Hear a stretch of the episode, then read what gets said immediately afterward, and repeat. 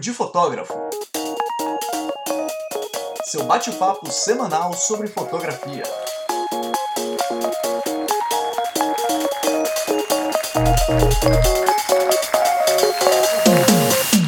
Olá, Papudo! Sejam bem-vindos a mais um episódio do Papo de Fotógrafo. Eu sou Rafael Petroco. E eu sou a Ana Cariani. E hoje nós vamos falar de alguma coisa que centraliza tudo que o fotógrafo gosta. A gente vai falar de viagem, comida e redes sociais. Ou seja, basicamente nós vamos falar do Instagram.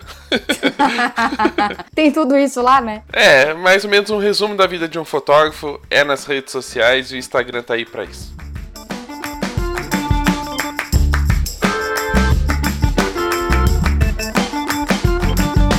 Bom, recadinhos da paróquia. A gente tem que falar que se você está ouvindo esse episódio justo na semana em que ele saiu, você está acabando de perder o GPix Day e também a Feira Fotografar. Mas se por acaso você ouvir isso na segunda-feira, que você já perdeu o GPix Day, né? Se tivesse, você já ia estar tá agradecendo a gente lá, falando sobre o episódio, que foi muito bacana. Eu quero só ver quem vai encontrar a gente e vai comentar desse episódio.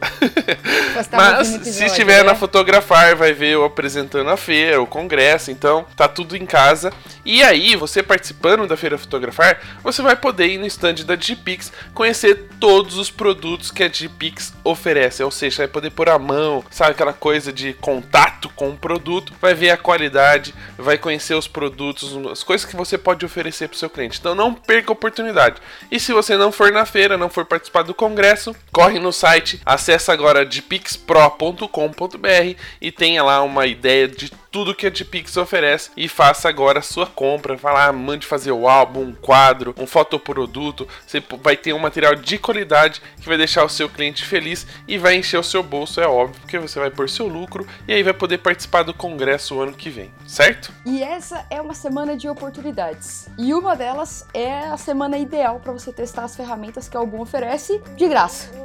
Você quer um site profissional? Você quer um CRM? Uma seleção de fotos online? Quer um software para diagramar os álbuns? E a realidade aumentada? Acesse agora albumpro.com, crie sua conta grátis com todas as ferramentas da Album e um pacote especial para você começar a mudar o seu negócio. Aí você testou, gostou? Faz o upgrade que é fácil e rápido. Não pode perder essa oportunidade, né? Corre lá e aproveita. albumpro.com. E é óbvio que se você estiver lá na fotografar, vai poder aproveitar e passar no estande da Album Olha e provavelmente roubar um sonho de valsa.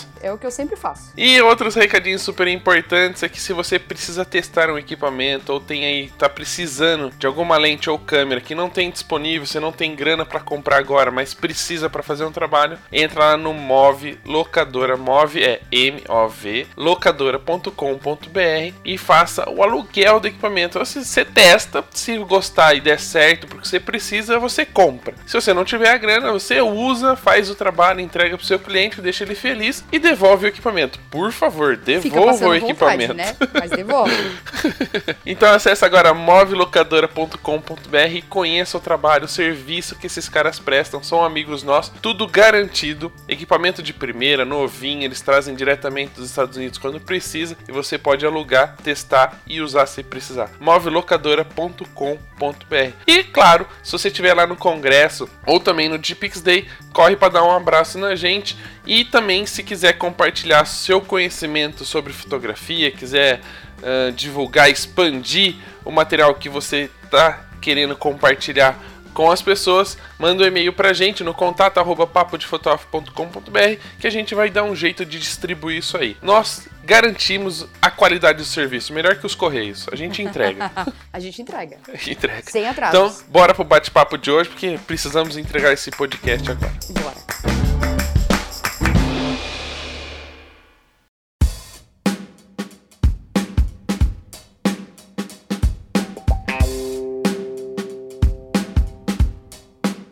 Bom, então vamos começar o bate-papo de hoje numa maneira influencer. Vamos influenciar as pessoas que estão ouvindo este bate-papo, essa conversa e tirar algumas dúvidas que rondam este mundo do Instagram e também das redes sociais. Paulo, seja bem-vindo ao Papo de Fotógrafo, é um prazer recebê-lo aqui. Aproveitando o embalo, já conta um pouquinho da sua história, como é que a fotografia invadiu a sua vida. Opa, fala pessoal, Paulo Del Valle aqui. Primeiramente, muito obrigado por me receber. Já aviso que esse é meu primeiro podcast, então tô um pouco nervoso, mas vai dar tudo certo. Vamos lá, eu, eu sou carioca, sou do Rio de Janeiro, tenho 29 anos, daqui a pouquinho vou fazer 30 anos. Trabalho como fotógrafo profissional desde finalzinho de 2013 e faço isso aí cerca de 5 anos e meio profissionalmente. É, trabalho como fotógrafo de viagem, também como fotógrafo comercial, criando conteúdo publicitário para diversas marcas, tanto nacional como internacional.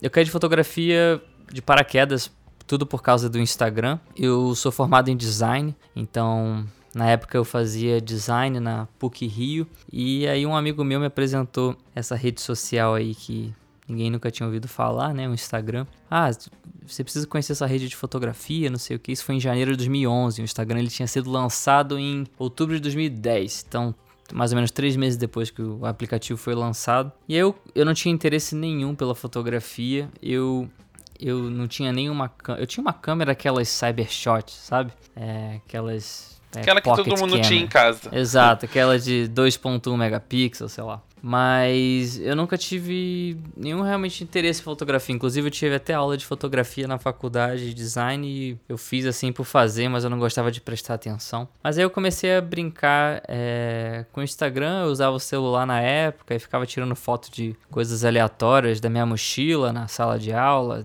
do céu, das plantas, da areia, ficava tirando as Pôr fotos. do na... sol? Não, ainda não, tinha, ainda não tinha chegado nesse nível. não cheguei lá ainda. Era, tava só aqui na. Eu era um fotógrafo abstrato, vamos dizer assim. E fotografava coisas aleatórias, assim, mas eu comecei a gostar da coisa. Eu, eu vi que ali eu tinha uma chance de pessoas verem o que eu criava. Eu já tinha um lado criativo por é, estudar design. E aí eu comecei a passear mais pela cidade. Eu, tinha, eu tive sorte também de estudar com amigos na faculdade que se interessavam também por fotografia. Então a gente saía todo mundo junto para fotografar o Rio de Janeiro. E era bem divertido. A gente tirava foto com o celular. Aí eu comecei a gostar da coisa. Eu tinha um playground maravilhoso, né? O Rio de Janeiro, cidade linda demais. E a gente tava sempre fotografando e aos poucos eu fui melhorando. É, muita foto de pôr do sol, né? Todo mundo começa assim. E aí comecei a chamar a atenção das pessoas. Algumas pessoas começavam a me seguir, é, os próprios amigos viam que minhas fotos eram interessantes, não era foto da minha cara feia, e aí seguia também.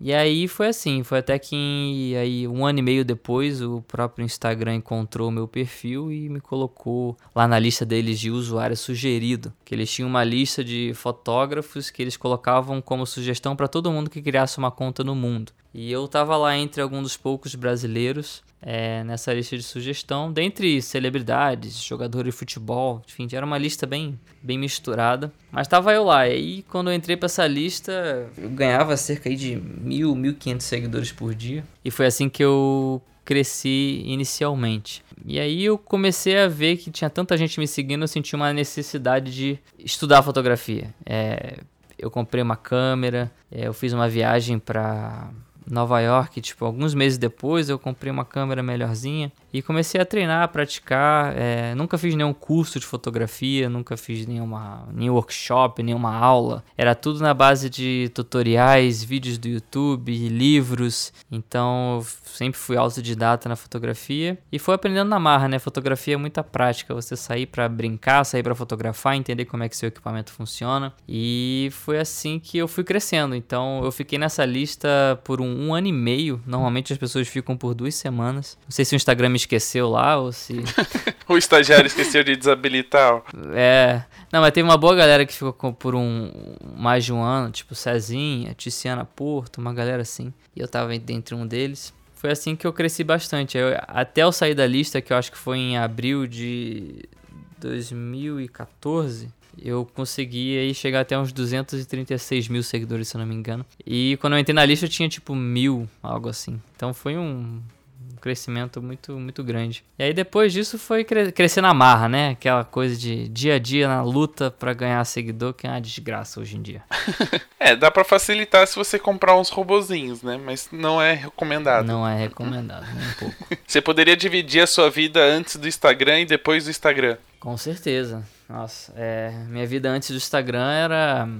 É, eu era um simples estudante de design que tinha nem sabia o que ia fazer da vida, que não sabia se queria trabalhar com cinema, se queria trabalhar numa agência, se queria fazer é, aplicativo, se era site. E antes de fazer design eu tava perdido tentando ser médico, porque eu tenho a família toda de médicos. Então eu era uma pessoa meio perdida, então eu acho que a fotografia me fez me encontrar. E minha vida depois do Instagram é um fotógrafo reconhecido, eu tenho a chance de trabalhar com marcas incríveis, viajar o mundo, conhecer pessoas incríveis e poder ensinar pessoas é, fotografia e dar até algum significado na vida de algumas delas. Da mesma forma que a fotografia trouxe significado para minha vida, eu tenho certeza que traz significado para a vida de muita gente que me acompanha e aprende comigo com certeza. Uma coisa que é legal é que, assim, normalmente quando a pessoa se torna publicitária ou designer, ela sempre sonha em trabalhar com grandes marcas, né? Fazer campanhas para Coca-Cola, Nike, essas empresas gigantescas que estão aí pelo mundo. E aí, de repente,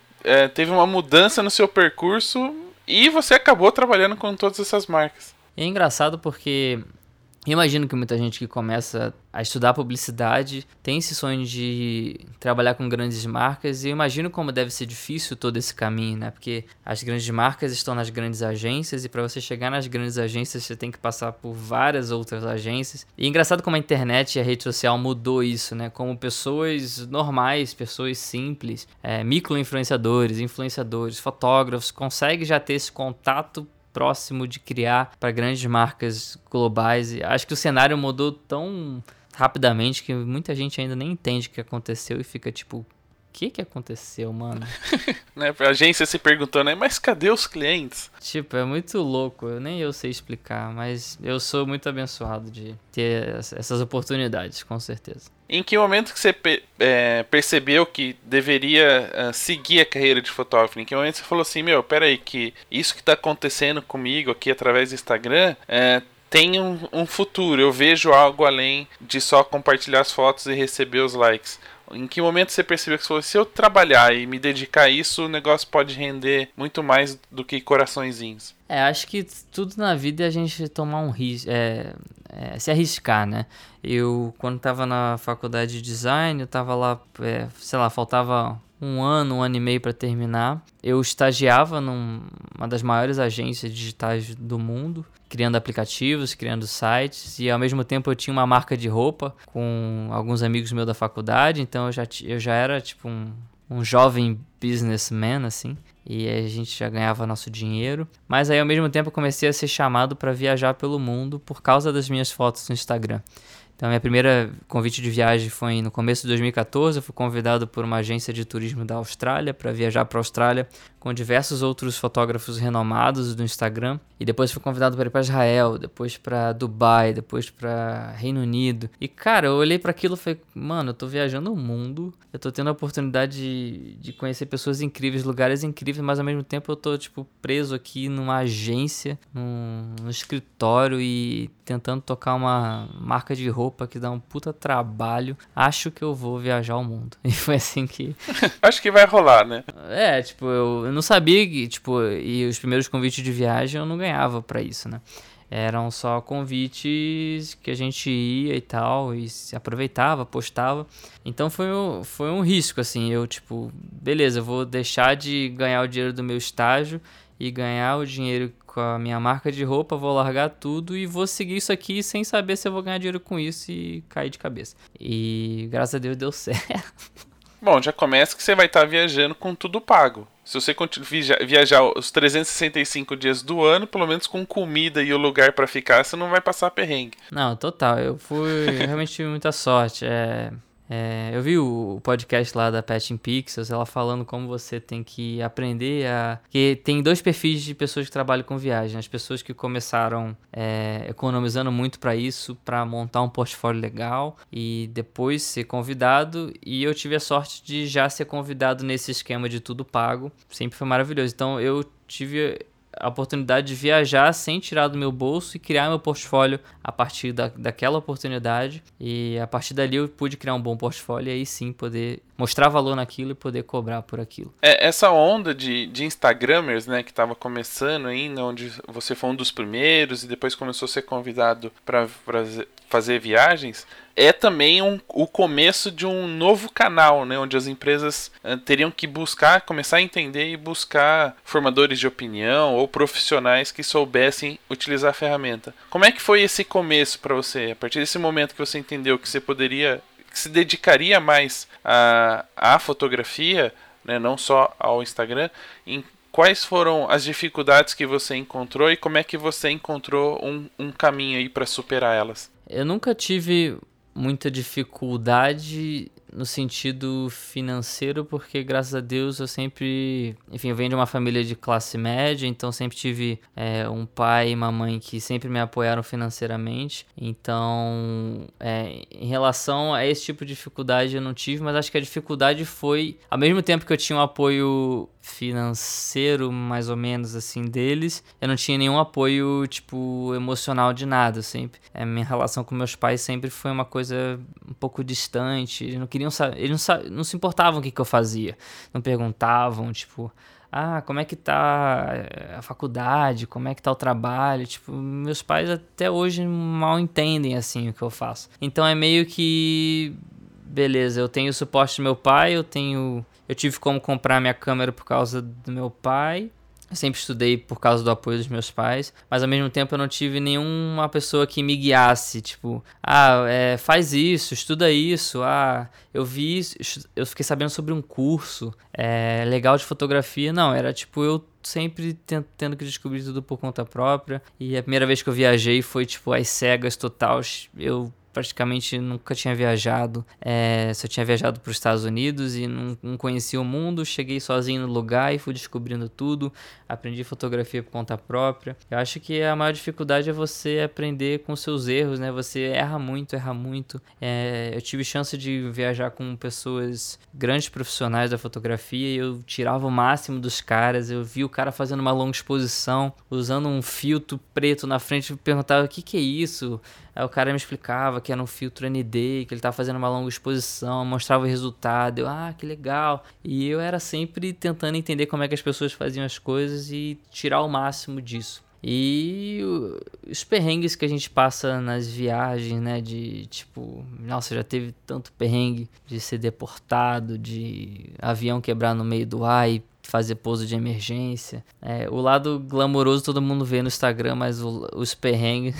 todo mundo vê o stories, né? Mas o que acontece na hora que não tá gravando. Nossa, cada situação que a gente passa de poder morrer é muito fácil.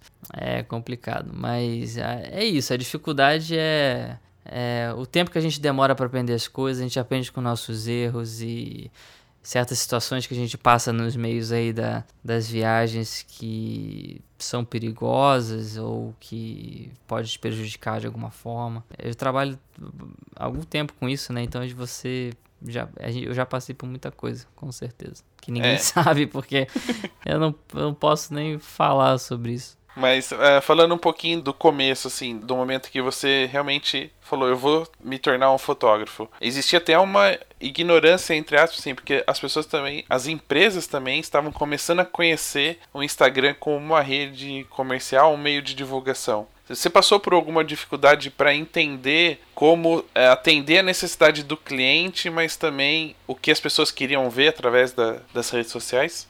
A verdade é que os clientes até hoje não entendem muito bem. É pior que é verdade. Tem muita marca ainda, tipo, entendendo o que, que é essa coisa de rede social e como é que o conteúdo é criado. Que que entender que existe uma diferença muito grande do que, que você tem que usar numa publicidade de revista e TV e usar numa rede social que é uma coisa mais palpável, mais um conteúdo mais que as pessoas se identificam mais, que elas se aproximam mais. E também entender essa coisa de influenciadores e quem são essas pessoas e por que, que elas valem a pena. Acho que todo mundo vai aprendendo sozinho aos poucos que as, as coisas vão acontecendo, né? Eu fui aprendendo que, que eu achava que as marcas queriam à medida que eu fazia as coisas, entregava, eu via que o cliente, ah, o cliente não postou essa foto. Eu acho que ele não gostou muito disso, mas ele postou aquela outra eu, eu fui entendendo que, que tipo de conteúdo funcionava. A partir de, do que, que ou que o cliente me passava de feedback ou como é que ele agia de acordo com o conteúdo que eu criava para ele. Então, acho que foi tudo todo mundo descobrindo aos poucos e no começo foi uma coisa muito tipo, não sei o que, que é isso, tô indo com a onda. E a gente foi seguindo na, como a, a maré levava a gente. E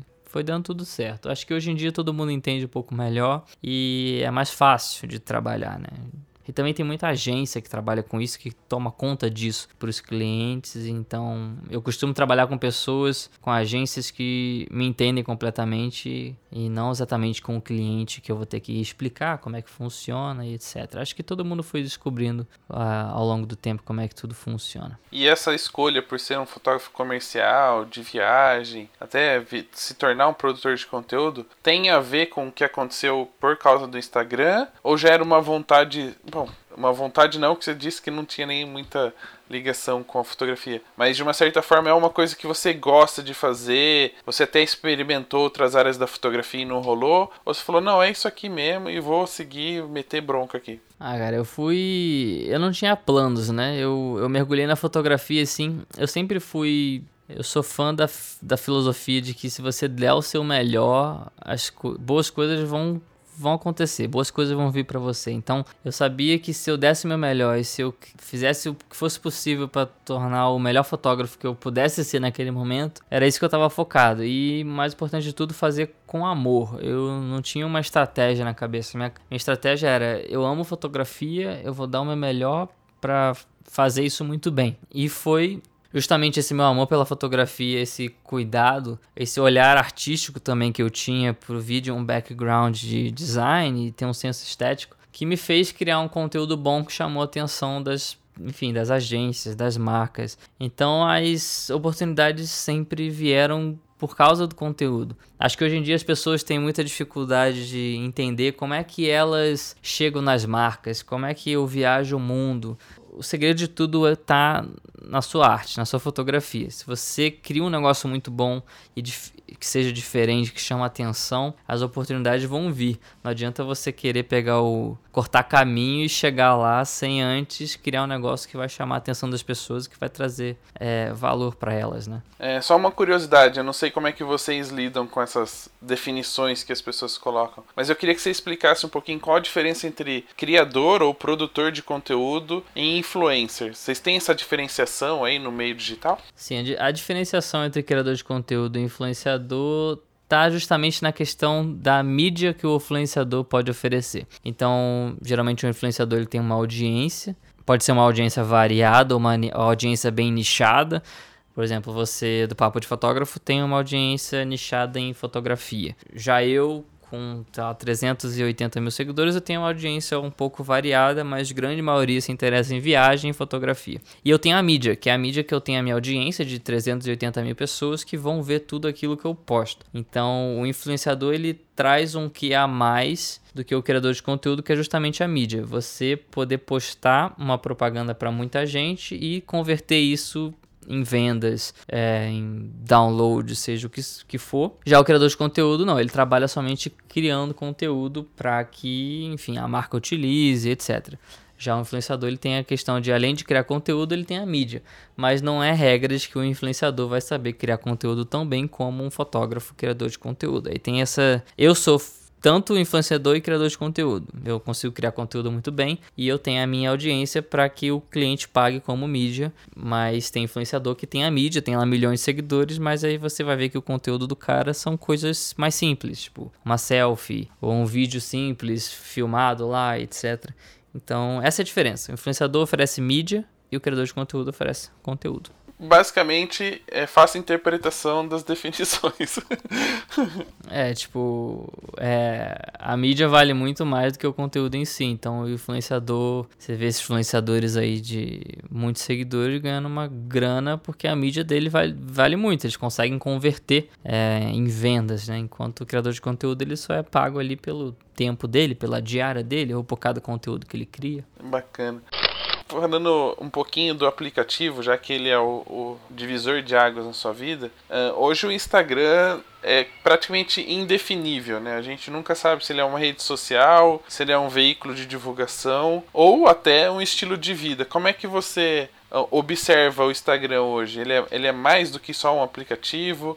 Como é que o Paulo De Valle definiria essa rede social? Ah, o Instagram ele começou como uma rede so uma rede social para você divulgar fotos, mas hoje ele é muito mais que isso. Acho que ele é tudo isso que você falou. Ele é uma plataforma de mídia para você é, onde se faz propagandas, onde você consome conteúdo, você compartilha suas fotos, seus momentos. É, ele criou todo um estilo de vida em torno das pessoas, né? A pessoa se veste de um jeito por causa do Instagram, ela vai para tal país por causa do Instagram, ela posa de tal jeito para foto por causa do Instagram. Então, acho que hoje em dia ele virou tudo, ele não tem uma definição certa. Ele é estilo de vida, ele é rede social, ele é plataforma de fotos, ele é plataforma de propaganda, é, ele é tudo ainda. Isso não é uma plataforma de entretenimento, assim, igual o YouTube, por exemplo. Mas nada impede deles virarem isso. É uma coisa, uma observação até legal, né? Você falou assim, ah, a pessoa às vezes se veste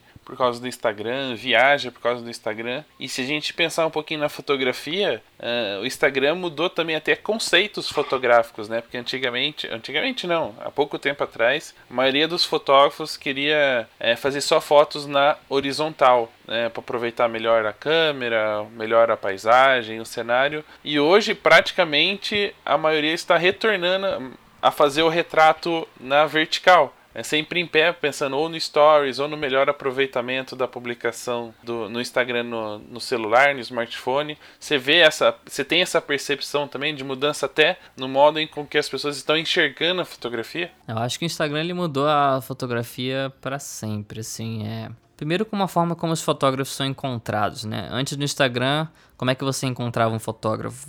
No site dele que você tinha que achar por acaso numa busca do Google porque ele pagou pela propaganda ou num artigo que o cara saiu. Hoje em dia o algoritmo do Instagram te mostra alguém, ou alguém posta alguém, marca e você entra e gosta do trabalho e segue, e você consegue acompanhar a vida daquela pessoa, as fotos que ela posta. Antigamente você, sei lá, entrava no site do fotógrafo, ah, legal, saía, nunca mais voltava, esquecia daquela pessoa, nunca mais via. Então, nesse sentido, já o Instagram mudou completamente a fotografia porque Agora tá muito mais fácil de você ser encontrado ter pessoas do mundo inteiro acompanhando o seu trabalho, o que, que você faz. E também a forma como a gente fotografa, com certeza. Não só como fotografa, mas como a gente edita, né? É, é inegável que existe uma certa é, modinha de edição que as pessoas no Instagram seguem mais, aquele, aquelas coisas mais saturadas, cores bem diferentes e descontrastado. E a forma como as pessoas posam, como é que elas se vestem. E a forma como a gente fotografa também.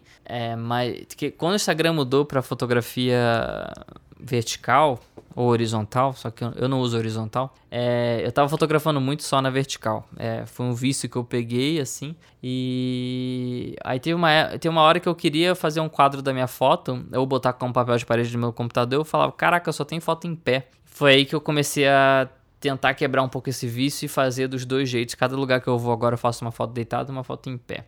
Mas com certeza, assim que o Instagram mudou, eu fiquei viciado em fazer só em pé, porque eu queria postar na proporção 4x5 em pé. E até mesmo antes, quando era só quadrado, a gente tinha que ter na cabeça a distância. Ah, vai ficar legal no quadrado? Tudo isso continua, né? A gente já faz a foto pensando se vai caber na proporção que a gente quer. E a gente edita de um jeito que as pessoas gostam mais assim, seguem mais um estilo global que as pessoas se identificam mais. Então acho que o Instagram como um todo, nem sei se eles, eles sabem disso, imagino que sim, mas mudou completamente como, como, a, como é a fotografia mundial. E, e, você acha que esse tipo de, de mudança, de uma certa forma, não acaba limitando a criatividade? Porque você já meio que fica pensando em como vai produzir só para ele e acaba se esquecendo que existem outros caminhos, outras possibilidades? Eu acho total que limita. Eu acho que tem muita gente que fica super quadrada em seguir a, o que é a, a, modinha do Instagram e não, não para pra pensar o que, que ela poderia fazer criativamente e extrapolar um pouco. É, eu meio que peso um pouco na balança de seguir um caminho que as pessoas gostam mais como regra no Instagram, mas de vez em quando eu dou uma viajada, crio uma parada, um conteúdo, enfim, mais criativo, nada a ver assim, só pra ver o que, que vai acontecer. E às vezes vai bem, às vezes não vai, mas eu acho que limita assim. Eu acho que a pessoa tem que fazer o que ela gosta. Eu acho que ninguém tem que fazer algo por obrigação, porque as pessoas fazem assim. Porque se você faz negócio por obrigação que você nem você gosta, você não, não vai fazer com tanta frequência que você queria, você não vai fazer tão bem como você queria. Então acho que a pessoa tem que ser ela mesma, ela tem que se fazer o que ela gosta e seguir esse caminho e, aí, e construir uma audiência a partir disso, pessoas que gostam disso também. Não, e é interessante porque assim, a gente vê que muitos profissionais hoje se dedicam muito ao Instagram, né? Tipo, ah, vivem praticamente pro stories, pro feed é, de uma certa forma, essa, essa limitação que acontece dentro do aplicativo é o que força você a produzir conteúdo para outros canais, tipo YouTube, Facebook. De uma certa forma, é o canal onde você fala assim: meu, para eu sair desse, disso daqui, né, do, do vertical, eu preciso fazer alguma coisa horizontal. E aí você parte para as outras redes sociais, ou não? É uma decisão pessoal mesmo. Eu preciso para mim e acaba fazendo para você. Acho que a minha decisão de partir para outras plataformas é é mais que eu sempre tentei. Eu não sou aquela pessoa que tem medo, ah, se o Instagram morrer, é, sei lá, eu tenho que estar em outro lugar, etc. Isso, isso é verdade sim, mas não foi o que me motivou a criar um canal no YouTube, não foi o que me motivou a usar o Twitter, nada disso. É que eu acho que eu gosto da ideia de criar então, sim, é uma decisão pessoal. É, eu gosto da ideia de meio que criar um universo em torno do meu nome. Então, você pode aprender comigo no YouTube, você pode ver minhas fotos no Instagram, você pode é, aprender e ver minha vida no Stories, você pode ver notícias no meu Twitter, você pode comprar quadros meus no meu site, você pode aprender comigo presencialmente nos meus workshops. Então, eu gosto da ideia de criar um universo em torno do Paulo Del Valle tanto offline como online. Então eu quero estar presente em vários lugares diferentes para criar conteúdo diferente, porque o conteúdo que eu crio pro YouTube não funciona no Instagram. E as notícias que eu posto no Twitter também não funcionam no Instagram e não funcionam muito bem no YouTube. Então eu gosto de, eu acho que é muito importante para quem quer criar con vários conteúdos diferentes para várias redes sociais é entender como é que as pessoas utilizam essas redes e como é que você pode fazer um bom proveito dessas redes. Eu encontrei no Twitter uma forma de falar sobre as notícias de fotografia que saem, novos produtos, novos acessórios e eu trazer alguma visão minha pessoal sobre um assunto que eu acho que não tem muito, nada a ver falar isso no story, por exemplo, enquanto eu utilizo o YouTube para criar conteúdos mais longos de ensinar as pessoas. Então é você olhar para cada plataforma, ver como é que ela funciona e ver qual é a oportunidade que existe para você dentro de cada plataforma e o que, que você vai criar, como é que você vai tirar bom proveito, porque não adianta você utilizar diferentes plataformas e postar exatamente a mesma coisa em todas elas. Você pegar seu post no Instagram, postar no Twitter e pegar pegar seu post do Instagram, postar no Facebook. Então é importante criar as coisas diferentes. E aí vem a pergunta: que hora que dorme e come? O que, que é isso? é, mano, é. A minha vida é, é bem cheia, é bizarro. Não, porque você precisa estar em constante não só uh, produzindo conteúdo, mas estudando para ver como cada plataforma funciona, porque a cada semana elas funcionam de uma forma diferente, né? É, e toda hora sai coisa nova e você meio que tem que se adaptar, como é que você vai usar isso? Tipo, o Instagram lançou Close Friends no Stories, aí tem um monte de gente usando isso pra, tipo, cobrar e criar conteúdo exclusivo, as pessoas me falam, Paulo, você não vai usar o Close Friends? Eu, caraca, eu já tô criando um monte de coisa, um monte de lugar, eu já não tenho nem mais tempo para fazer fazer os próprios stories e se eu tiver que pensar em conteúdo exclusivo pro close friends, então tipo toda hora chega uma coisa nova que a gente meio que tem que sentar e tipo, caraca, tá, como é que eu vou dividir meu tempo agora? Vale a pena usar isso? Não vale? Como é que vai ser? Então, é, tá sempre mudando e a gente tem que, importante não ignorar e ver como é que a gente vai usar para uma forma que a gente se, re, se reinventa e é, a gente inova e se reinventa a todo momento também, né? Senão a gente fica parado no mesmo lugar e não é legal. Mas é importante que esse tipo de, de estudo né, sobre as plataformas acaba te ajudando na parte comercial quando você tem que atender alguma empresa. Né? Como é que funciona esse processo? Quem define o que é melhor para quem? É, você recebe um briefing da agência, falando já das empresas, né, como produtor de conteúdo. Quem define o que? As agências já te mandam um briefing, já pede para produção para aquele material específico? Ou é uma conversa entre vocês para entender como funciona a sua audiência, como funciona aquela ferramenta que eles vão usar? Você faz um, faz um coach ali durante o bate-papo da, da contratação? tudo vem pronto e a, gente geralmente segue aquilo que tem que fazer, mas a gente dá o nosso próprio olhar artístico, a nossa própria é, visão criativa em cima daquilo que eles mandam. Às vezes o briefing ele é um pouco mais aberto, que passa a ideia da, da campanha e o que, que eles esperam e a gente traz a nossa visão criativa para interpretar aquilo. Raramente vi uma coisa super fechada assim, ah, você tem que fazer dessa forma, com esse produto, desse jeito, com essas cores, etc. Então, geralmente é uma coisa um pouco mais aberta e a gente dá a nossa é, nosso olhar criativo. E às vezes também não vem nada e a liberdade criativa é total. É, eu até eu não prefiro dessa forma, porque eu sou uma pessoa tão ocupada que está criando tanta coisa ao mesmo tempo, que eu gosto que a coisa venha mastigada para mim e eu dou o meu olhar criativo a partir dali. Se alguém deixa muito aberto para mim, eu demoro muito tempo e tem todo um processo criativo que eu tenho que pensar se vai funcionar ou não. Então, existem dois casos. Ou ninguém fala nada e me dá liberdade criativa total, e isso me atrapalha um pouco mais e às vezes, tá, às vezes até não sai tão bom, porque às vezes eu queria uma coisa que o cliente não esperava, assim, não achou que ficou legal. Mas quando a coisa vem mastigada e você faz isso muito bem, de uma forma muito criativa, o cliente, pô, é isso que eu queria. É, ele fez além ainda do que a gente imaginava. E eu costumo também tra trabalhar muito ao mesmo tempo com várias. É...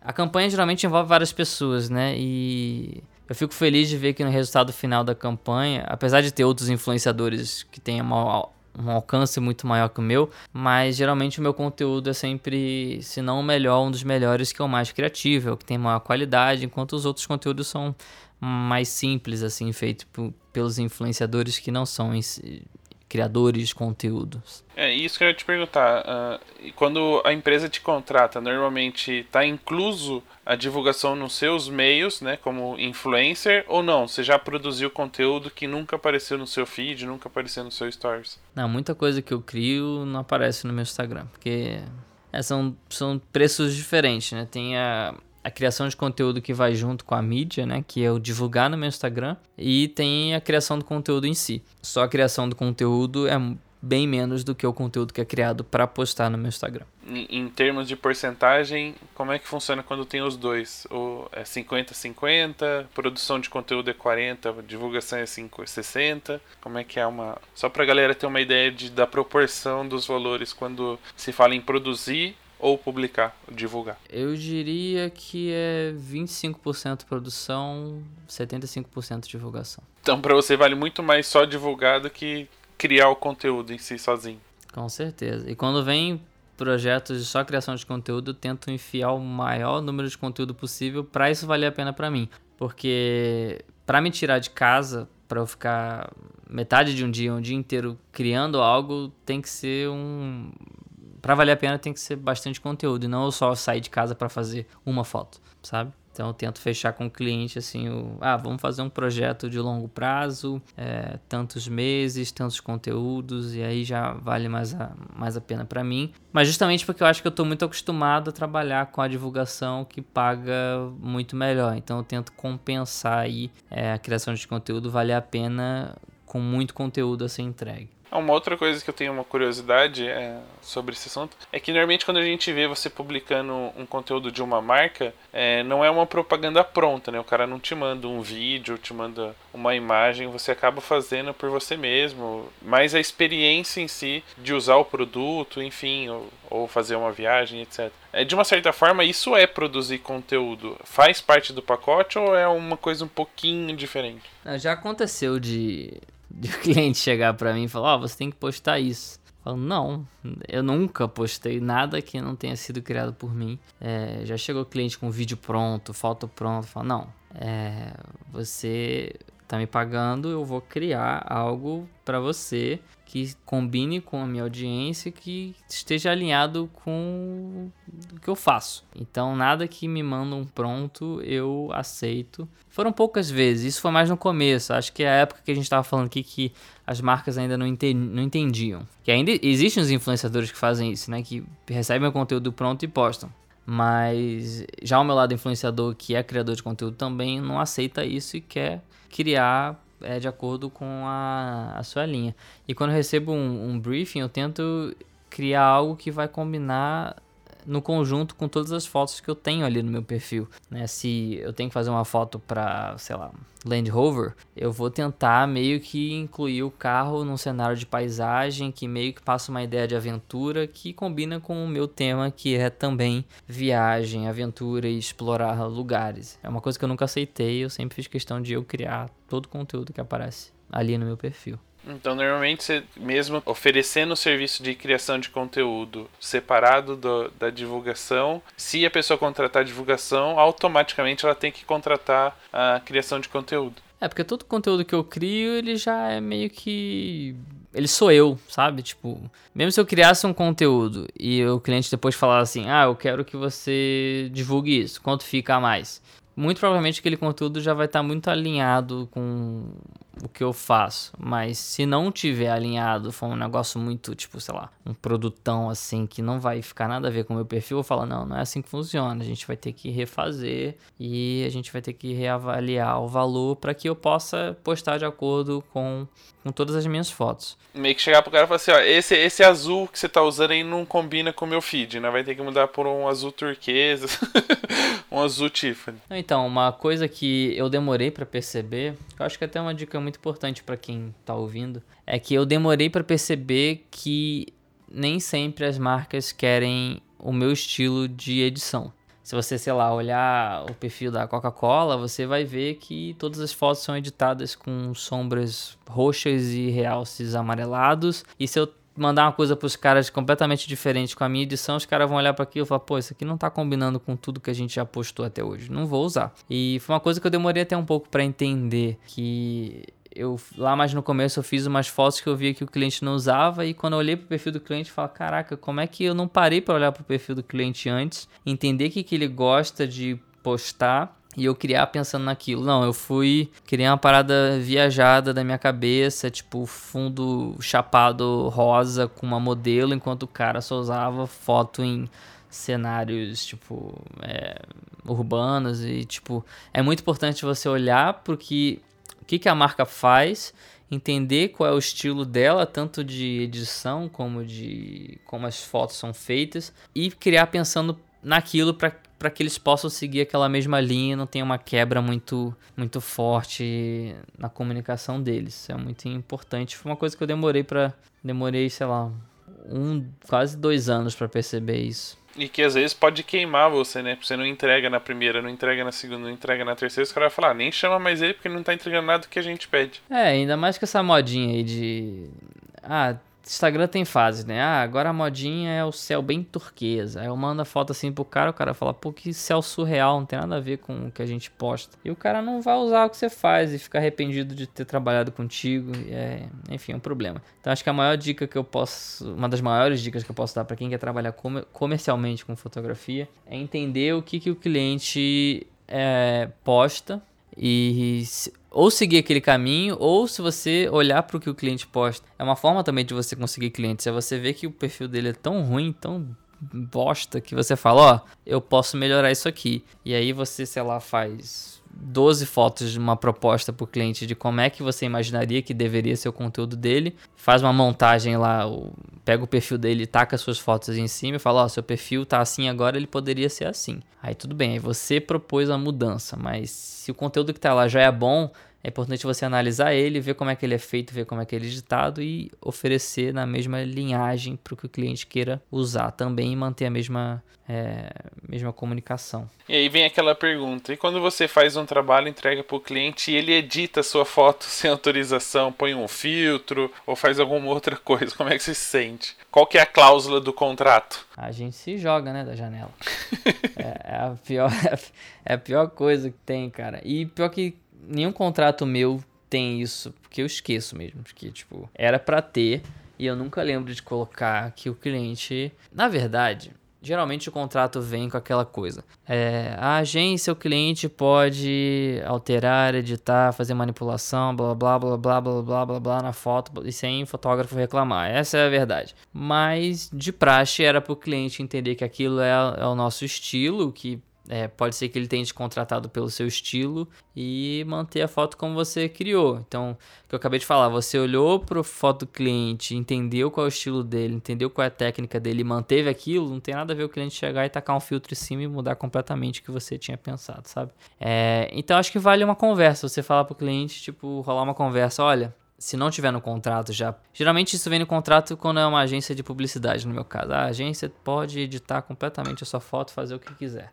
É, mas se não for assim, falar, olha, é, não é permitido jogar nenhum efeito, nenhum filtro, a foto tem que ser postada como ela foi pensada e concebida. E o cliente vai entender. Eu acho que as pessoas não fazem por mal, elas fazem porque elas estão acostumadas a fazer isso nas fotos dela e elas vão e automaticamente tá com isso na qualquer foto que elas estão postando. Ela acha bonitinho, vai lá e publica. é, e gosto é uma coisa muito diferente, né? Cada um tem o seu, mas acho que o fotógrafo profissional ele leva mais crédito de entender que é uma coisa mais certa do que outra pessoa que não trabalha com isso tá fazendo. Perguntando um pouquinho mais do seu lado do influencer, na vez de produtor de conteúdo, é, qual é a sua responsabilidade, né? Qual, qual é o equilíbrio? Como você tenta manter o equilíbrio entre os os, os trabalhos, né, os, as publicações pagas, onde as empresas pagam para você falar do produto, e de ser um influenciador onde você dá a sua opinião de algumas experiências que você uh, vivencia sem ser pra, pago para isso. Porque a gente sabe que tem muita gente que publica uh, anúncios ou publicações de alguns produtos, alguns serviços, mas se ela fosse realmente contratar ou comprar aquilo, ela não pensaria nenhuma vez naquela marca, ela só está fazendo justamente pelo dinheiro que está pagando. Como é que você mantém o equilíbrio de não enganar as pessoas que te seguem de uma certa forma. É, é um assunto realmente delicado, porque, enfim, você está sendo pago para isso. E a gente que trabalha como influenciador, a gente tem que pisar muito em, em ovos. O que, que a gente fala, a forma como é que a gente fala, porque a gente pode falar uma coisa e sem querer atingir um, um, um certo grupo de pessoas e você falou sem querer. É, então a gente tem que sempre pensar como a gente fala, o que, que a gente fala. E também questão de produtos, trabalhando com marcas. Eu não aceito nada que eu não acredito que eu não, que eu não indicaria para um amigo. Então, sempre que eu. É, acho que quem trabalha com isso é muito importante aprender, aprender a dizer não. Eu já disse centenas de nãos e sempre que chega uma proposta, um negócio nada a ver, eu, não, não combina comigo, não combina com a minha audiência, não quero. Eu não sou escroto ao ponto de falar, eu acho esse produto horrível. Não, eu falo, não, não combina comigo, não combina com a minha audiência. Mas quando eu acho que é um, uma coisa que combina com os meus princípios, o que, que, eu, o que, que eu gosto, e se eu indicaria isso para alguém, eu, eu aceito. E se eu ver que o produto não é o que eu esperava, claro, se eu estou sendo pago para isso, eu não vou falar mal do produto. Eu falo o que, que ele tem de bom e não, e não, não falo o que, que ele tem de ruim, que eu não gostei. Eu só falo que eu acho que, que quais são as vantagens daquele produto e faço as pessoas entenderem, ah, esse produto é para esse tipo de pessoa. Ah, esse celular é para quem não quer gastar mais de mil reais. É, ele tem uma função legal que é tirar, sei lá, 10 fotos por segundo, mas eu também não vou mencionar que o celular não faz fotos boas com baixa luminosidade, por exemplo. Então, e quando você não é pago para isso, você tá livre para falar o que você quiser. Você fala bem, se fala mal. Mas aí também eu acho importante manter sempre, enfim, um mesmo, uma mesma linguagem, né? É, não ficar claro que você fala mal de uma coisa, até porque você fala muito mal de uma coisa, sei lá, porque você não tá sendo pago para isso. Outras marcas estão vendo o que, que você tá fazendo e fala, pô, esse cara ele costuma falar mal das coisas, eu não vou contratar ele. Então é importante sempre ver o produto e vou falar só o que funciona nele. Se eu, que, eu, se eu ver que algo não funciona nele, não vou falar sobre isso. Isso funciona muito com a gente também em fotografia de viagem. A gente tá num hotel e a gente vê uma coisa que a gente não concorda. Tipo, a gente não mostra, a gente mostra só o que é legal, que a gente acha que é um plus ali para as pessoas acharem legal o suficiente para pagarem por aquilo mostrar as vantagens que tem do investimento naquele produto ou serviço. É, exatamente. Não tem por que eu ser pago por isso e falar o que, que, que, tem, que, que tem de ruim. Eu acho que a gente, como influenciador, influenciador também, a gente tem uma responsabilidade muito grande de, do que, que a gente mostra. Porque, por exemplo, o Instagram ele é uma das maiores causas de depressão que tem nas pessoas, né? De, tipo, ah, as pessoas veem que elas têm uma vida que elas vivem trancadas no escritório enquanto tem um monte de menino de 20 anos viajando o mundo e ficando em hotéis maravilhosos esbanjando carrões e não sei o que. Eu acho que é muito importante também quem trabalha com isso pensar na responsabilidade que ela tem, de como ela passa a mensagem. Tipo, eu e a Raíra, a gente viaja o mundo, a gente trabalha com muitos, por exemplo, hotéis de luxo que às vezes a gente se encontra numa situação tão surreal, tipo, que ninguém poderia não ninguém, mas a grande maioria das pessoas que seguem a gente não poderiam pagar pelo aquilo, a gente nem mostra. Tipo, cara, não tem por que mostrar isso. Não vou. Não preciso ostentar. Eu posso acabar deixando alguém triste. É, alguém que tá em depressão pode ficar pior ainda. Igual essas coisas, tipo, as meninas super saradas postando suas fotos de biquíni e mostrando não sei o que. Talvez não pensam na responsabilidade que elas têm de estar tá ferindo algumas pessoas. Então acho que é muito importante a gente pensar aqui que a gente mostra, o que a gente fala. Tem muita gente que não tá legal e pode piorar com as coisas que a gente mostra. A gente pensa muito nisso e a gente tenta medir ao máximo. A gente sabe que a gente tem que mostrar certas coisas que a gente queria até nem mostrar, mas tem que mostrar porque o cliente pede. Mas se o cliente não pede, a gente vê que é muito surreal, a gente, ah, a gente não precisa falar disso. Eu só queria deixar avisado que vocês deixam muitos profissionais da fotografia tristes e deprimidos. é, Ficam mostrando esse monte de né? equipamento, é drone, é câmera, é lente. A galera quando vê o stories fica tudo deprimido, fala: "Ai, meu Deus, eu não tenho tudo isso para fazer para deixar meu Instagram bonitinho". não, mas é, é verdade. E meio que seguindo isso que eu acabei de falar, se você parar para pensar, eu não sou muito de mostrar tudo que eu tenho aqui. Eu tenho muito equipamento em casa e não fico mostrando, ah, essa lente não sei o que, essa lente custa tanto. Não, se eu achar que. Às vezes você vai ver um vídeo que eu tô falando de uma lente tal, porque que ela é boa, ela aparece rápido, eu falo, ah, ela é boa por causa disso, não sei o que. Mas eu não sou de ficar mostrando os equipamentos que eu compro, os HDs que eu tenho, as lentes caras que eu tenho. Não, não tem porquê, porque justamente por isso. Às vezes, claro, tipo, a Hasselblad me, me empresta uma câmera e, obviamente, eu me sinto na obrigação de ter que falar sobre ela. Aí não, não tem muito jeito. É, mas eu sempre penso o que, que eu vou postar e eu deveria realmente postar isso. Tipo, tem algum tem um porquê? O que, que eu tô querendo. Que mensagem que eu tô querendo passar com isso? Hoje a gente percebe que o Stories tomou uma proporção muito grande, né? Muito maior que o feed. E que hoje até parece que o feed do Instagram é um adendo do Stories. O Instagram é o Stories, a plataforma é o Stories. E o feed é um plus lá. Falando um pouquinho do feed, que é o, o esquecidinho, existia muito a relação da imagem, né? Todo mundo fala do visual, de como ela tem que se comportar na grade, quando a pessoa visita o seu perfil, enfim. Uh, mas eu tenho uma curiosidade porque antigamente as legendas eram poucas, né? Eram bem simples. Aí as hashtags tomaram muito conta de, do, do espaço dos comentários para gerar realmente seguidores, likes e etc. E hoje percebe-se que as hashtags têm uma certa quantidade razoável né, de boas práticas e que os textos nas legendas têm ficado muito mais elaborados. Você tem uma percepção de que com esses textos uh, existe um engajamento maior ou para você, como um usuário assíduo do Instagram, como um influencer, o texto não faz tanta diferença assim? Eu acho que o texto faz muita diferença. Eu acho que ele complementa a imagem. É, eu acho que ele dá sentido para a imagem. Ele conta a história daquela imagem, né? É muito importante nós como fotógrafos sermos também bons contadores de história, porque acho que você traz aquela imagem mais para a vida ainda quando você escreve bem, conta uma boa história e você faz mais a pessoa se transportar ainda mais para aquela situação. É, eu acho importantíssimo. Eu acho que as pessoas com o tempo perceberam que o conteúdo para ele ser completo não é só a imagem, sim um conjunto como um todo, um bom texto é, e a foto e as coisas conversarem, se complementarem. Então, eu acho o texto importantíssimo, acho que todo mundo tem que usar e treinar, ser um bom contador de histórias e saber escrever bem para uma coisa complementar a outra e o conteúdo ficar melhor ainda. E é através do texto que a gente chama as pessoas para engajar mais com a gente, né? Você terminar uma legenda com um call to action, você fazer uma pergunta, fazer com que as pessoas comentem mais e respondam a sua pergunta.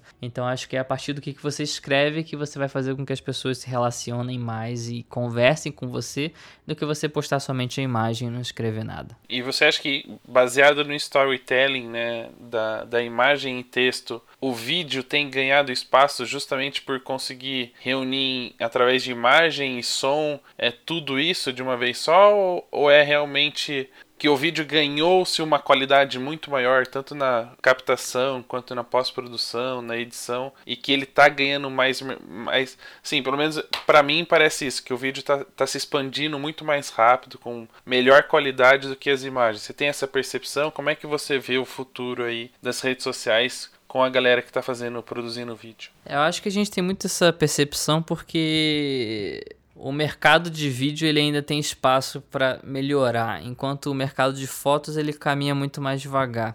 E também a forma como é que a gente é, posta nossas coisas são e-mails que utiliza, por exemplo, resolução muito baixa. Então a gente tem o Instagram aí que utiliza uma resolução de 1080 pixels de largura por 1350 pixels de altura e não importa se a sua câmera é é, 24, 43, 50, 100 megapixels, que aquilo ali está muito limitado, né? E os monitores não são tão incríveis para ver aquela imagem é, como ela deveria ser, como se ela fosse impressa, por exemplo. Já o vídeo não, as as plataformas elas estão caminhando ao longo que as câmeras filmam em 4K, 8K, o YouTube também coloca isso aos poucos e as TVs ainda estão ainda nesse nessa resolução, os monitores estão começando a ficar nessa resolução, então tudo está caminhando acho que junto. Acho que então a gente, a gente percebe muito mais que o, o mercado de vídeo tá melhorando e o de foto não, é porque o de foto já tá meio que estabelecido, tipo, é aquilo e não tem muito mais para ir. Acho que é mais o, o meio que a gente enxerga as coisas não é tão ideal. O ideal mesmo se você ver uma resolução incrível de uma foto é você imprimir ela e botar na tua casa, mas não é o caso dos. Os celulares estão melhorando, estão avançando muito mais na resolução de telas do que os monitores e TVs. Então acho que em vídeo a gente percebe as câmeras estão ficando cada vez melhores e as pessoas já elas já eram meio que boas em foto, mas ninguém era muito bom em vídeo, né? Então a gente vê muita gente partindo para o vídeo e ficando boa nisso e arriscando nisso e criando coisas legais. Eu acho que o vídeo é legal porque ele traz uma mistura de sensações muito maiores, né? Você tem toda a questão do som e você consegue puxar uma emoção numa pessoa assistindo aquele vídeo, você consegue contar melhor uma história. Tem gente, se você chegar, mesmo que você tenha contado uma história através da sua foto, você fala pra pessoa que história você enxerga nessa foto, a pessoa vai ficar tipo olhando para aquela foto um minuto e tipo, não sei. Enquanto você vê, um, você mostra o vídeo pra pessoa, a pessoa entende completamente qual é a história. Mas eu sou uma das eu sou uma das pessoas que não acredita que a fotografia vai morrer. A fotografia eu acho que ela vai sempre existir. Pode ser que não tão forte como ela já existiu é, ou existe hoje, mas eu não acho que a fotografia vai morrer, mas eu acho que é sim um plus que fotógrafos comecem a aprender sobre vídeo, porque isso vai virar uma demanda, isso, marcas vão querer mais vídeos, porque isso é, um, é uma mídia que está sendo muito consumida, e cada vez mais você vê vídeos mais curtos sendo criados, porque ninguém está com tanta paciência de assistir coisas longas, então eu recebo cliente pedindo vídeo de 30 segundos, 15 segundos, dificílimo você criar uma história dentro de 15 segundos, mas hoje todo mundo consome conteúdo muito rápido, que elas querem ver as coisas rápido, vi isso, partir pro outro, partir pro outro, partir pro outro. Então as coisas estão sempre se reinventando e a gente que cria tem que se reinventar junto. Se pensar no Stories, as pessoas não querem nem ver vídeos de 15 segundos, porque nem chegou na metade, elas já estão pulando pro próximo, né? Ah, com certeza, é porque as pessoas estão seguindo muita gente ao mesmo tempo, muita coisa diferente, e nem a pessoa sabe o que, que ela quer ver, então ela vê que aquilo não interessa na hora, ela passa pro próximo. E é assim hoje em dia, então é o que eu falo, para quem eu ensino é você tem que pegar a pessoa nos primeiros segundos. Tipo, qualquer story você for criar, você quer chamar a atenção dela, você tem que pegar ela no começo, nos primeiros 5 segundos de story. Você deixar claro o que é aquilo. Ou você escrever nas três primeiras linhas da sua legenda a coisa mais importante que você tem para falar. É assim, você tem que pegar a atenção da pessoa ali em 5 a 10 segundos, senão você perde ela de vez. Legal. E aí, como é que você está lidando agora com essa transformação, né? Saiu do aplicativo, virou um fotógrafo com câmeras e agora está usando as câmeras para poder apertar o REC e, e, produzir conteúdos com movimento. Como é que você está lidando com essa mudança também dentro de uma área que você já, já vinha aprendendo muito com o passar dos anos? Eu não amo vídeo, eu, eu, eu meio que trabalho com a área de vídeo mais por obrigação, assim. Mas eu gosto, eu, eu crio os vídeos e às vezes eu vejo o resultado final, eu acho legal, acho bonito. Com certeza tem muito espaço para melhorar, tô longe aí de ser o videomaker perfeito. Tô sempre aprendendo, sempre vendo coisas novas e vendo as tendências, ver o que a galera tá criando. Nem é porque tá todo mundo criando que eu acho legal, eu não, não faço. Eu faço porque sempre foi uma demanda muito forte que os clientes queriam, então eu mergulhei nisso e comecei a fazer, mas eu sempre gostei muito mais de fotografia, sem sombra de dúvidas. É mais uma questão de talvez de sobrevivência no mercado de trabalho. Que é super importante para fotógrafo. É, a gente tem que comer, né? a hora a gente não sabe, mas que tem, Percebeu tem. que eu botei comida antes de pagar as contas.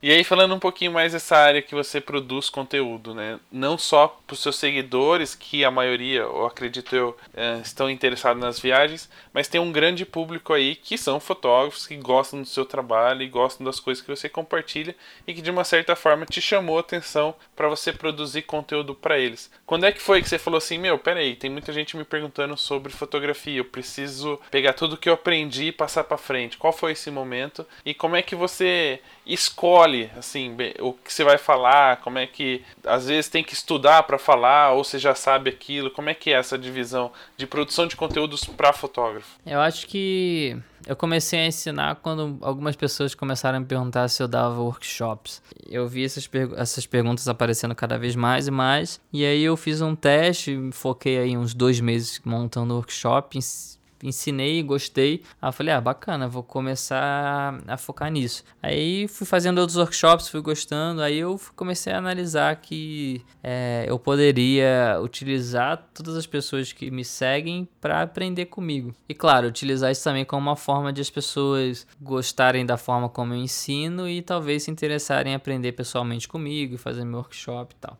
E aí eu vi no YouTube e no Instagram essa oportunidade e comecei a ensinar. E também porque eu acho que o mercado de viagem, número um, ficou muito saturado, tem muita gente fazendo, e não é um negócio mais tão divertido de fazer, porque tem muita gente fazendo muito parecido. E também porque virou um mercado muito sujo de pessoas comprando seguidores, ao mesmo tempo enganando os clientes, fingindo que é aquela audiência que eles têm, e eles não, re não revertem nada, ninguém compra o que, que eles postam. Virou um mercado tão sujo que me deu preguiça, eu, eu queria focar em algo que, tipo, pouca gente faz no Brasil, que é ensinar na internet e eu segui esse caminho mais pelo.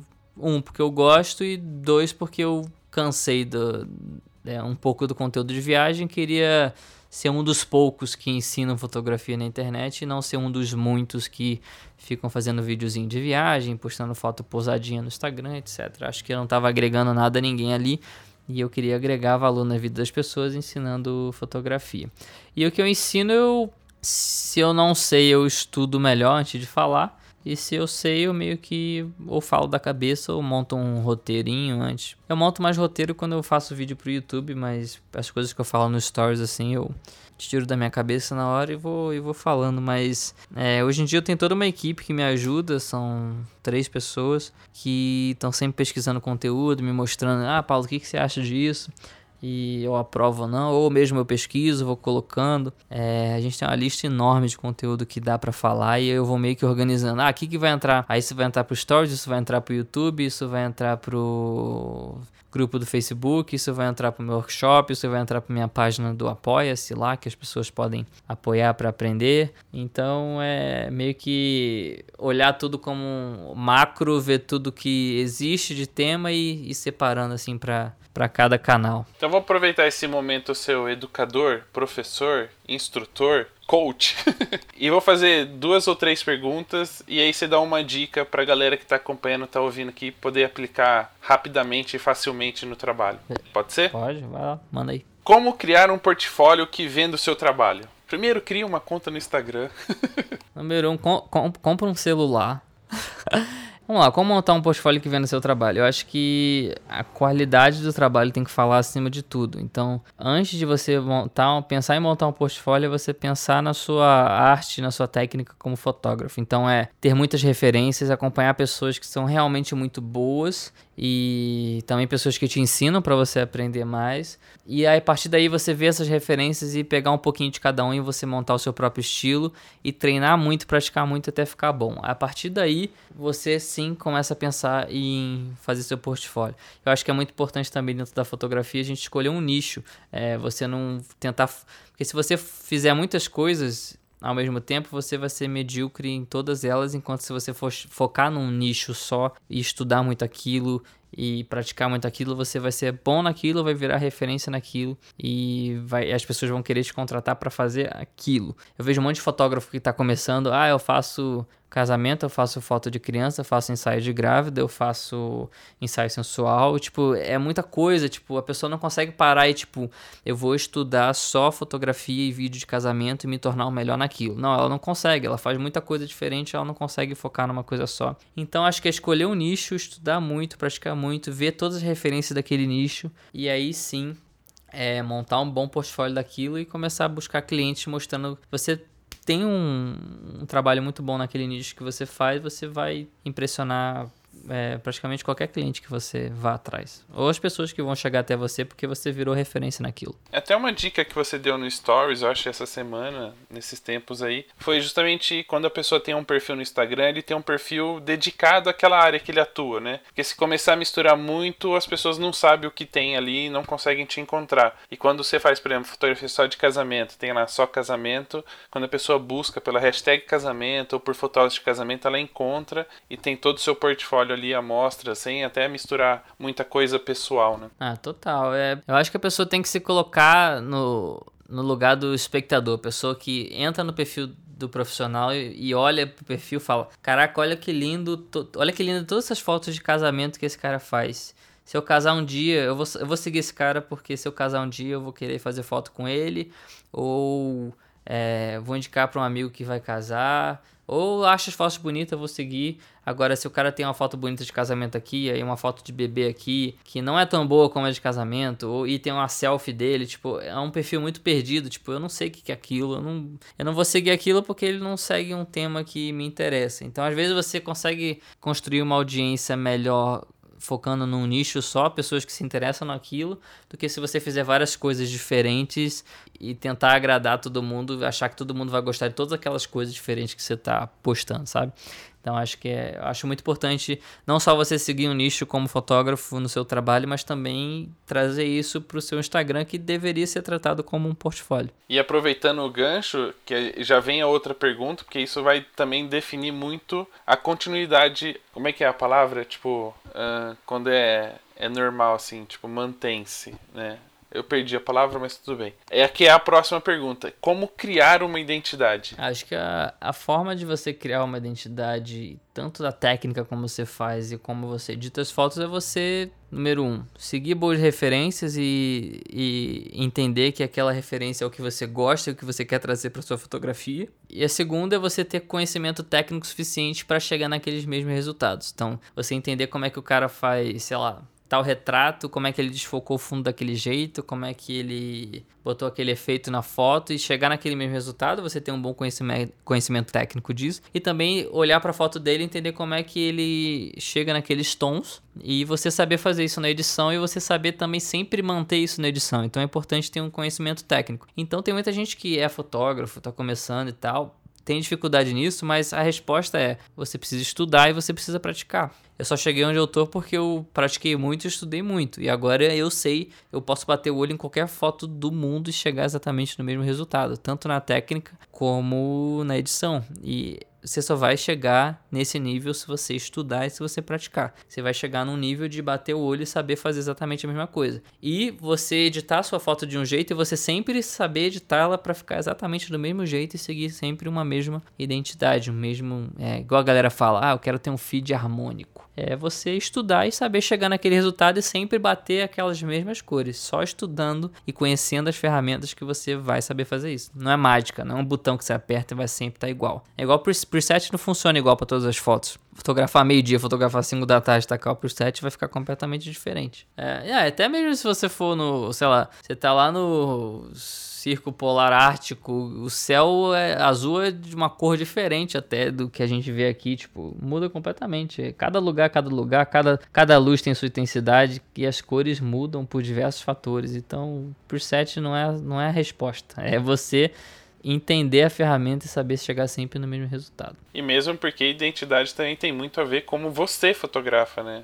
O seu jeito de fotografar, as suas configurações, o seu olhar, o seu modo de compor a imagem, tudo isso está ligado, né? É, total. Fotografia não é só técnica e edição, é também o senso de composição da pessoa, como é que ela fotografa. É igual tem gente que fotografa só subexposto, não adianta você tacar um preset que a foto não vai fazer milagre e ficar clara, por exemplo. Muito bem. Pra gente terminar o nosso bate-papo, né, e, e, e já caminhando para um próximo, eu gostaria que você falasse um pouquinho de como você vê o futuro, seja do mercado, né, digital, como influencer, ou para você mesmo como profissional, o que, que você espera daqui para frente, o que você quer realizar, não só para a comunidade de fotógrafos, mas também para a galera que acaba seguindo você nas redes sociais. Eu acho que tudo vai ficar sempre mais fácil. Serviços vão ser criados para facilitar nossa vida, as câmeras vão cada vez mais facilitar nossas vidas com o uso de inteligência artificial, você apontar a câmera para uma coisa, ele entender através da, sei lá, do algoritmo, o que, que é aquela cena e meio que te ajudar de alguma forma, ou, ou seja, te dando dicas para você mudar alguma coisa no modo manual, ou seja, no modo automático. Já tem vários celulares que fazem isso, né? Tanto da Samsung e Huawei, tipo, ele analisa uma cena, ele entende que aquilo é um pôr do sol e automaticamente já deixa a foto mais quente, etc. É, eu acho que a inteligência artificial vai ter um papel muito forte na fotografia nos próximos anos. Acho que é o mercado também vai caminhar muito para essa coisa de, de alguma forma, utilizar múltiplas câmeras. Eu acho que essa coisa de multiplicar, de ter várias câmeras no celular, por exemplo, é justamente para facilitar a nossa vida, porque a gente que é fotógrafo profissional e trabalha com fotografia sabe o quanto é chato a gente ter que trocar de lente toda hora para fazer uma foto assim, depois que fazer de outro jeito tem que trocar lente, aí tem risco de entrar poeira e sujar o sensor e você ficar com a foto é, suja e vai ter que é, limpar o sensor, etc. Enquanto as, tem celular aí com 4, 5 câmeras, uma é grande angular, outra é, é retrato, a outra é preto e branco. Então, todas as coisas são para facilitar a nossa vida. Eu acho que tudo vai ser pensado para facilitar.